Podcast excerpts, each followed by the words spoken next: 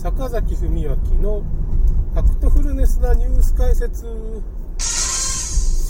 えーとですね、ちょっとあんまり、まあ、過激なことを言っても仕方がないので、まあ、最近ね、YouTube の方も、なんていうのかな、そういうファクトベースのニュースっていうのが、まあ、ちゃんとその、まあ、をまあ、ちゃんと厚労省に基づいた、まあ、情報とかね、まあ、お医者さんが言ってる情報とか、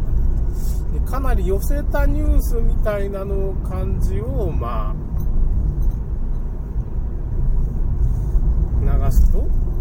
まあ一応あんま削除にならないっていうかね、まあその、そこを踏み外さないっていうような感じの、まあ、まあ、言い方してるところで、まあ、生き残ってる YouTube みたいなのがあって、ああ、僕もこういう方向でいくかなっていう風な、最近ね、それでちょっと書いてみるかなみたいな。だからなんかね、いろいろこう、こう断言しちゃいけないみたいですね、どうもね。うん。まあ、それでまあ、今日はですね、北海道医師有志の会っていうところね、まあ、ある YouTube からの、まあ、大体僕知ってたんですけど、まあ、あの、製薬薬の闇のリーマンさんっていう、まあちょっとね、正確じゃないかもしれないですけどね、まあ、あの、製薬会社のなんかサラリーマンみたいな人が、いろいろそういう YouTube をやってるわけですよ。で、まあ、ファクトベースっていうか、なるべくこれを踏み外さないように、ま、ニュースを流してる。それで、まあ、まだ YouTube で結構生き残ってて、まあ、最近僕それ読んで、まあ、聞いたりして、おおいいこと言ってるな、みたいな。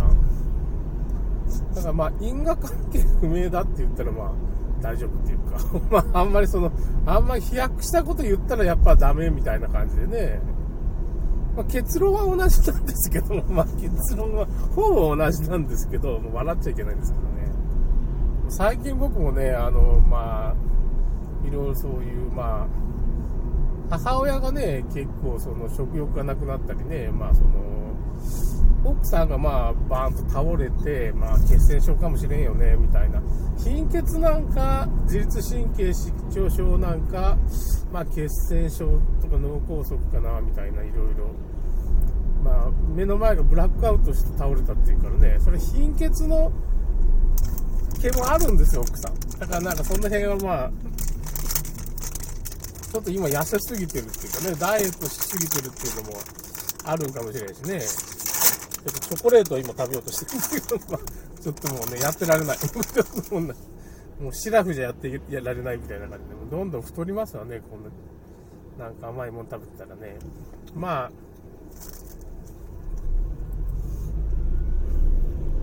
北海道医師会の、まあ、有志の会っていう人が、まあ、立ち上げの時は、14人ぐらいだったんですけど、今28人に増えて、まあ、徐々に増えていって、井上康之さんっていう人がね、なんかちょっと特別顧問になってて、僕もよく知らないんですけど、まあ、そのまあ、そういうワクチンに対しても、まあ、いろいろ、もうちょっと接種中止した方がいいんじゃないかっていうか、ちょっと危ないんじゃないかみたいなことをやってる人が特別顧問になって、井上なんとかっていう人なんですよ。すごい有名な人なんですけどね、僕、そんな正確な、不正確な話でいいんかみたいな。井上先生って言うと大体、ちょっと探したら出てくると思うんですけど、まあ、それでですね、海道医師有志の会みたいな人が、まあ、まあ、28人に増えて、徐々に増えてるという、その闇闇の製薬リーマンさん、製薬会社のまあサラリーマンさんなんでしょうね。まあ、そういうコツコツそういう、まあ、地道な、そういう医師会の人がこんなこと言ってるよみたいな情報を、まあ、僕も以前ちょっとこのラジオでも流したんですけど、まあ、医師会っていうか有志の会なんですよ医師会はね、圧力団体と言ってます。製薬会社のどっちかって、あ、こんなこと言っちゃいけないのかな。見方っていうかね。医師会っていうのも圧力団体なんですよね。だからいろいろ規制、まあ、医師の世界を牛耳るためにあると思ってもらえば、これも内海聡先生とはまあそんなこと言うでしょうね。この医師会を中心にして、まあいろいろまあ、例えばハリキューマッサージとか、昔は結局ハリキューマッサージとかが、まあ、メインだったわけですよ。あれが、まあ、日本の医学だったわけですけど、で、未だにまあ残ってるっていうか、なんかすごい、医師会と比べたら権威が低いような感じにされてるじゃないですか。別にそんなことないんですよね。本当は結構それ、なんつうのかな、ハリキューは結局、なるべく体に傷をつけずに、これも韓国のドラマ見てもらったらわかるんですけど、本当体手術するとかこういう体に気をつける、傷つけるっていうことが、もう罪だった時代があるんですよ、韓国。罪っていうか、なんでそんなことするんだ？まあ、それは医師が、まあそういう風な医学が進歩しないって考え方もあるんですけど、まあ確かに手術とか、だけど手術したって、まあ治る場合もあるんですけど、結局なるべくその全身をバランスよく見ていこうっていうのが、まあ、そのハリキューマッサージで東洋医学なんですけど、結構いい医学だったわけですよ。あんまりその副作用っていうのが発生しないっていうかね、まあ、なんていうのかな、全身の、まあ、今の波動医学っていう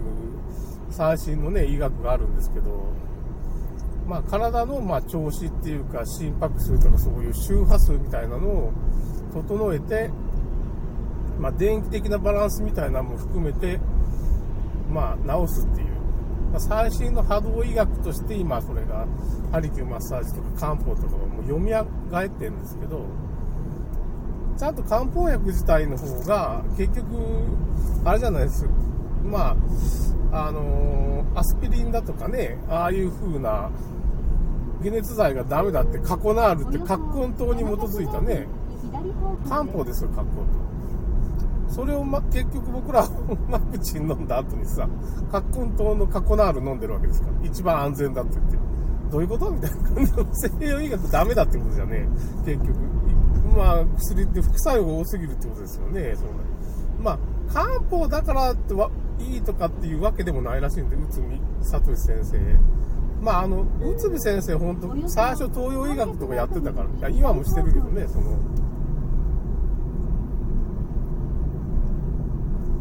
まあ、ちょっと話がそれましたけどね。で、漢方っていうのも、実は結構いい医学なハリキューマッサージしても。まもなく左方向です。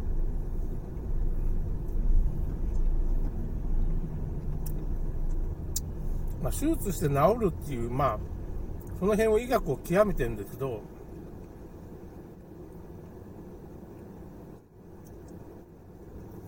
本当にそんな手術する必要があるんかなっていうか、普通で寿命で死んだ人も、最後に解剖したらね、癌とか出てくるんですよ。完全に癌をなくしてしまうとか、その腫瘍みたいなのを、まあ、検査して見つかって取るんだけど、それで調子が悪くならない、なってないんだったら別に取らなくてもいいんじゃないかっていう話が。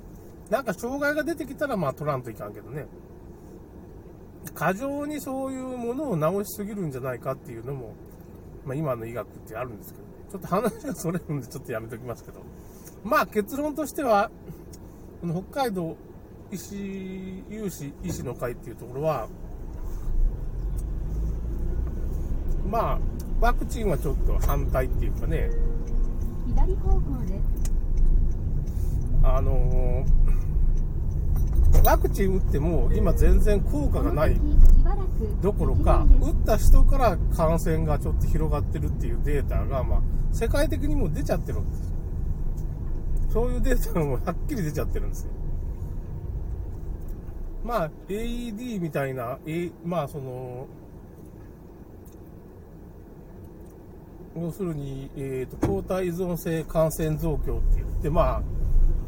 あ、悪玉抗体ができて、それがかえって感染を広げるっていうことはもう、はっきり出てるんです。それで、接種の人の方が健康だと。っていうことを、まあ、はっきりそういう戦時地域が出てて、もう医師会の北海道、医師有志の会の人もそれは言ってるんですよ。それで今年は、まあ、あの、人口動態でね、まあ、10月まで6万人ぐらい、まあ、死亡超過っていうことになってて、これはまあ、130万人ぐらい、まあ、まあ、日本人っていうのは亡くなるんですけど、130万人が、毎年ちょっとずつちょっとずつ130万人と130万人、ちょっとずつ増えていくんですけど、大体130万人ぐらいしか亡くならないんです。亡くなっ、ごうんとね、死亡超過5万いくらの時は、東日本大震災なんですよ。